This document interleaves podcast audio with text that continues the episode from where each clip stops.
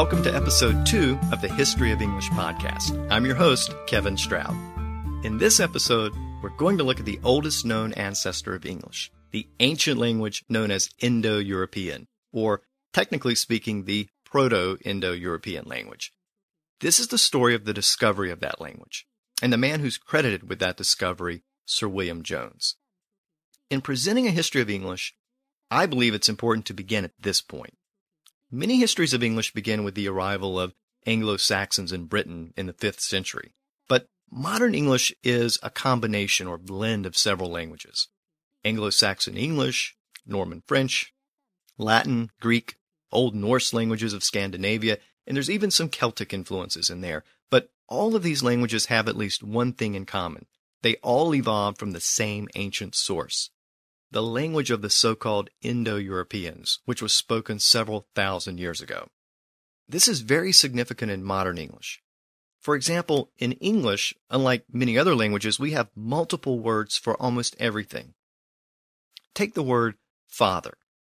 We can use the word father and we can make lots of other words with it, like fatherland, father-in-law, stepfather, fatherhood, founding father, we can even make it into a verb, as in he fathered three children. The word father is a Germanic, Anglo-Saxon word, which comes to us from Old English. Uh, the Old English version was fatter. But we also have other words that mean father in modern English. For example, the words paternal, paternity, paternalistic, and patriarch.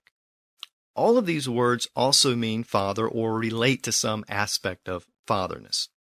Now, these words come to us via French from Latin.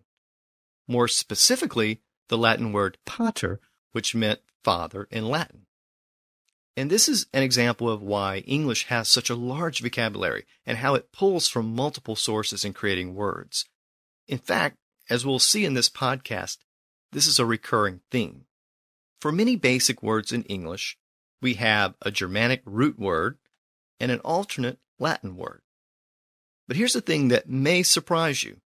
The English word father from Old English and the Latin word pater are both derived from the same original word spoken by a tribe of nomads living on the Eurasian steppes about 5,000 years ago. That original word was likely very close to the pater used in Latin. For reasons that we'll discuss in an upcoming episode of the podcast, the P sound shifted to an F sound in the Germanic languages. And ultimately, the pater, or the earlier version of that word in the original Indo European language, became father in modern English. So, of all the words I mentioned earlier, father, fatherland, fatherhood, paternal, paternity, paternalistic, all of these words are interconnected and they all come from the same single root word. Linguists would say that all of these words are cognate. For another example, consider the uh, English word foot. This again is a Germanic word from Old English, and from it we get lots of other words football, foothill, foothold, footing, footnote, footprint, footstep, just to name a few. But we have another group of words which relate to feet. Consider these pedestrian, pedicure, pedal, pedometer. Even the word pedigree, which comes from the fact that a genealogical family tree resembles a crane's foot.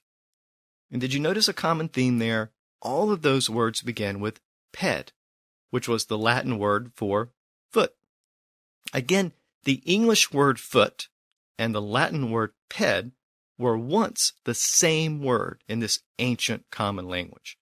The same shift from the P sound to the F sound, which we uh, looked at in the modern English word father and the old Latin word pater. It's the same dynamic at play here. In Latin, the word retains its original P sound and it becomes ped, while in the Germanic languages like English, it shifts to an F sound and becomes foot. Again, we'll explore these sound changes in much greater detail in an upcoming episode of the podcast, but the point here is that English did not just borrow words from Latin and other languages, it often borrowed words that were ultimately just another version of the words that English already had. So this is why it's important to begin the history of English at this point, at the point of this common ancient language known as Proto-Indo-European, rather than with the arrival of Anglo-Saxons in Britain, because it's important to understand that the history of English begins before the Anglo-Saxons and before we have a language or dialect that we call English. It's also important to understand that all of the languages which have come together to create modern English are not completely separate language, but in fact are part of a larger interconnected language family. To put it another way, English, Latin, Greek, and Celtic languages, they're all ultimately cousins within the same language family and similarities between the languages can be found throughout all of them. But the realization that there was an ancient language, which was the ancestor of all of these European languages, that didn't occur until the late 1700s. Before that, the actual history of languages was a mystery. There was a biblical explanation. Uh, the, the, the biblical explanation of different languages was set forth in Genesis in the story of the Tower of Babel men tried to build a tower to heaven and God destroyed the tower and dispersed the people and gave them different languages so they could not communicate freely and attempt to challenge the power and authority of God. Well, beyond the biblical explanation, there was a general understanding that languages were interconnected primarily through borrowing and sometimes through evolution. For example, uh, there was an understanding that the so-called Romance languages, French, Spanish, Portuguese, Italian, for example, that all of these languages had in fact evolved from Latin, an older source language. And it was obvious that there were similarities between those languages and the Germanic languages of Northern and Central Europe, as well as the Slavic languages of Eastern Europe. But again, these similarities were largely explained as being the result of borrowing between the languages. All of these people lived in relatively close proximity, so over time they borrowed words from each other, and that was why it was thought the languages sometimes appeared to resemble each other. And certainly this process of borrowing did happen. But the idea that all of these languages actually evolved from a common ancestral language, it didn't really come into play, uh, like I said, until the 1700s. And when the discovery was made, it wasn't made in Europe. It was actually made in India, a continent away. The story of how this discovery was made involves European imperialism, private armies, attacks on tea, which led to the loss of Britain's colonies in America, and the unintentional acquisition of a new colony in India. The story begins with the arrival of European traders in India in the 1600s. Initially, the Europeans arrived in India not as colonizers, but as traders. India's silks, spices, dyes, and tea were irresistible to Europeans, and all of the major powers of Europe established private trading companies to trade European money and goods for those Indian products. The British East India Company was chartered in 1600, and it soon established trading ports with the Mughal Empire, which ruled India at the time. One of those British trading ports was Calcutta, in the territory of Bengal, which is in northeastern India. And the British East India Company and its rival companies established by other European powers, they made vast amounts of money during this period. But the Mughal Empire began to fall apart in the 1700s, and India fell into a state of unrest and civil conflict. And that was not good for business. In fact, the unrest was enough to cause the Dutch and the Portuguese to leave town altogether. And that left the French and the British. And neither wanted to abandon India and thereby leave the Indian market to the other. And this was the height of the Franco British rivalry in Europe, and both extended their competition to control the Indian trade. But in order to stick it out in India, these trading companies, these private enterprises, were going to have to find a way to survive in the unrest and protect their own interests. And the best way to do that was to have your own private army. And that's exactly what happened. By the mid 1700s, the British East India Company was operating with a private army, staffed largely with native Indians and led by British officers. And the French were doing the same thing with the French East India Company. And it was probably inevitable that the French and the British companies would come into direct conflict. And that's exactly what happened. In the 1750s, the French and the British East India Companies fought for control of parts of India. And this was actually part of a larger conflict between the French and the British known as the Seven Years' War, which is considered by many to be the First World War.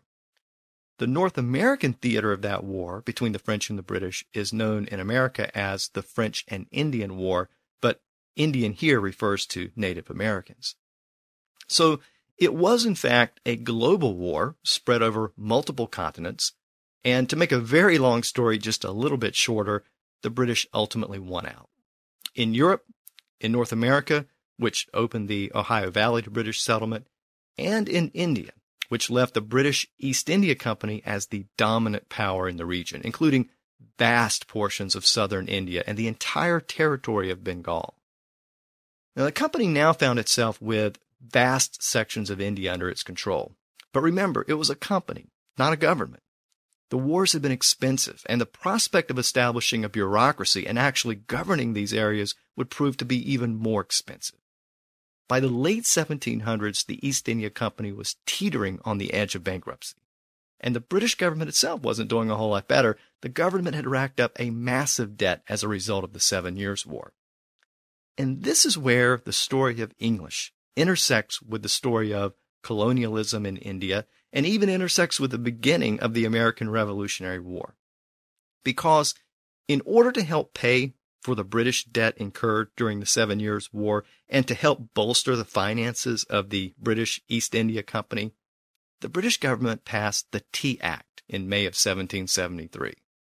And what the Tea Act did was provide a way to unload 17 million pounds of excess tea sitting in Britain with no one to buy it. The act removed the tariffs which the company had to pay to the British government for tea imports to the American colonies. So now the British East India Company could undersell the Dutch tea smugglers who were providing most of the tea to the colonies. But it also meant the colonists had to pay a tax, a three pence per pound duty on the new British tea coming in. So even though the tea would be cheaper, it would also require the payment of a tax to the British government. Well, all this tea and tax business ended pretty poorly for the East India Company in North America you probably already know about the Boston Tea Party, which ultimately culminated in the American War for Independence. And while the result of all of this was the loss of 13 British colonies in North America, it also left the British with a new colony in India, one which the British government never really intended to acquire. And it was the British involvement in India which paved the way for the discovery of the ancient links between the languages of Europe and India. In 1773, the same year that the Tea Act was passed by Parliament. Additional laws were enacted which gave the British government more oversight in the East India Company's involvement in India.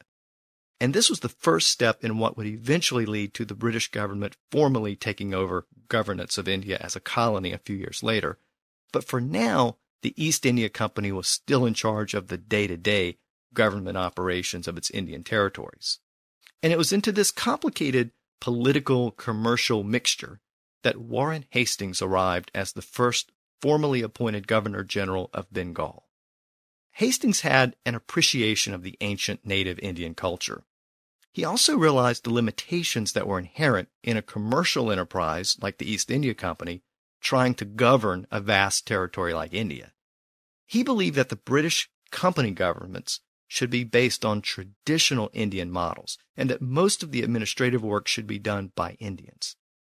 As far as the administration of the courts was concerned, British judges were to supervise the courts, but Hindu law would be applied as a general rule, except in predominantly Muslim areas where Islamic law would be applied. The company would try to work within the existing culture rather than impose a new and foreign culture upon it. At least this was the initial plan, things ultimately change in the story, but at least at this early point, that was the idea. But for British judges, this posed another problem. How exactly were the British supposed to supervise the courts and apply Hindu law when they didn't know what those laws were? Most of the Hindu legal traditions were written in an ancient language called Sanskrit, and there was no Western style legal codes which could be easily consulted for answers. Now, as I mentioned, Sanskrit was the ancient language of northern India. And it's the ultimate ancestor of Hindi and many other modern Indian languages. Its position within Indian culture was similar to that of Latin in Europe in the Middle Ages. In Europe, as you may know, during the Middle Ages, Latin was no longer being spoken as a primary language in Europe, but it was still in very active use as the language of the church, which was the dominant institution in Europe at the time, and it was being used by academics and scholars, and it was also being used as a common language for communication throughout Europe in many respects similar to the way English is used today. And so if we look at India, Sanskrit held a similar status. The language was no longer being spoken as a first or native language, but many ancient texts were written in Sanskrit. So Sanskrit was still utilized as the primary language for interpreting those religious and legal texts. And since the British judges were not fluent in the language, they were forced to rely upon local experts in Sanskrit and Hindu legal traditions. And these experts were called pandits, which is the root of the modern English word pundits. The pandits were well versed in Sanskrit, as well as the legal and religious and philosophical traditions that were expressed in Sanskrit. But there was always a concern among the British judges about the reliability of the translations that were offered by the pandits. In a country in which bribery was a way of life, how would the judges know if the pandit's translation was accurate or if it was bought and paid for? Into this judicial dilemma arrived the key figure of this episode. His name was William Jones. Jones was not only a jurist and a scholar, he was also an expert in languages, including the Persian language, which was related to Sanskrit. Jones had been born in London in 1746 to a Welsh father. As a student at Oxford, he had studied a wide variety of languages, including Greek, Latin, Hebrew, Arabic, and many others. In fact, it's difficult to know how many languages Jones actually mastered. Some accounts suggest he knew as many as 28 languages, but studying language and speaking it fluently are not always the same thing. Regardless, he was very proficient in the study of languages. And while at Oxford, he had become fascinated with Near Eastern and Far Eastern cultures.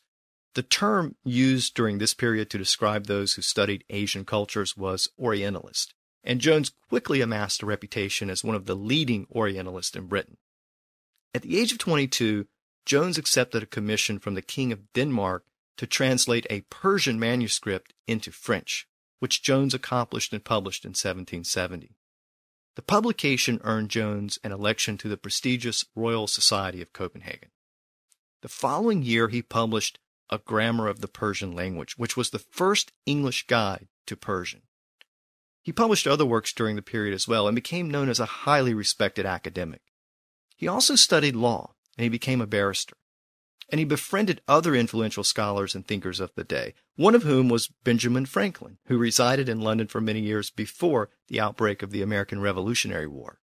And speaking of that war, which I've mentioned a couple of times, Jones wrote a series of pamphlets after the outbreak of the war which were sympathetic to the colonist cause and when Benjamin Franklin traveled to Paris to obtain French support for the war, Jones traveled from Britain to Paris to meet with Franklin to discuss a possible resolution of the conflict.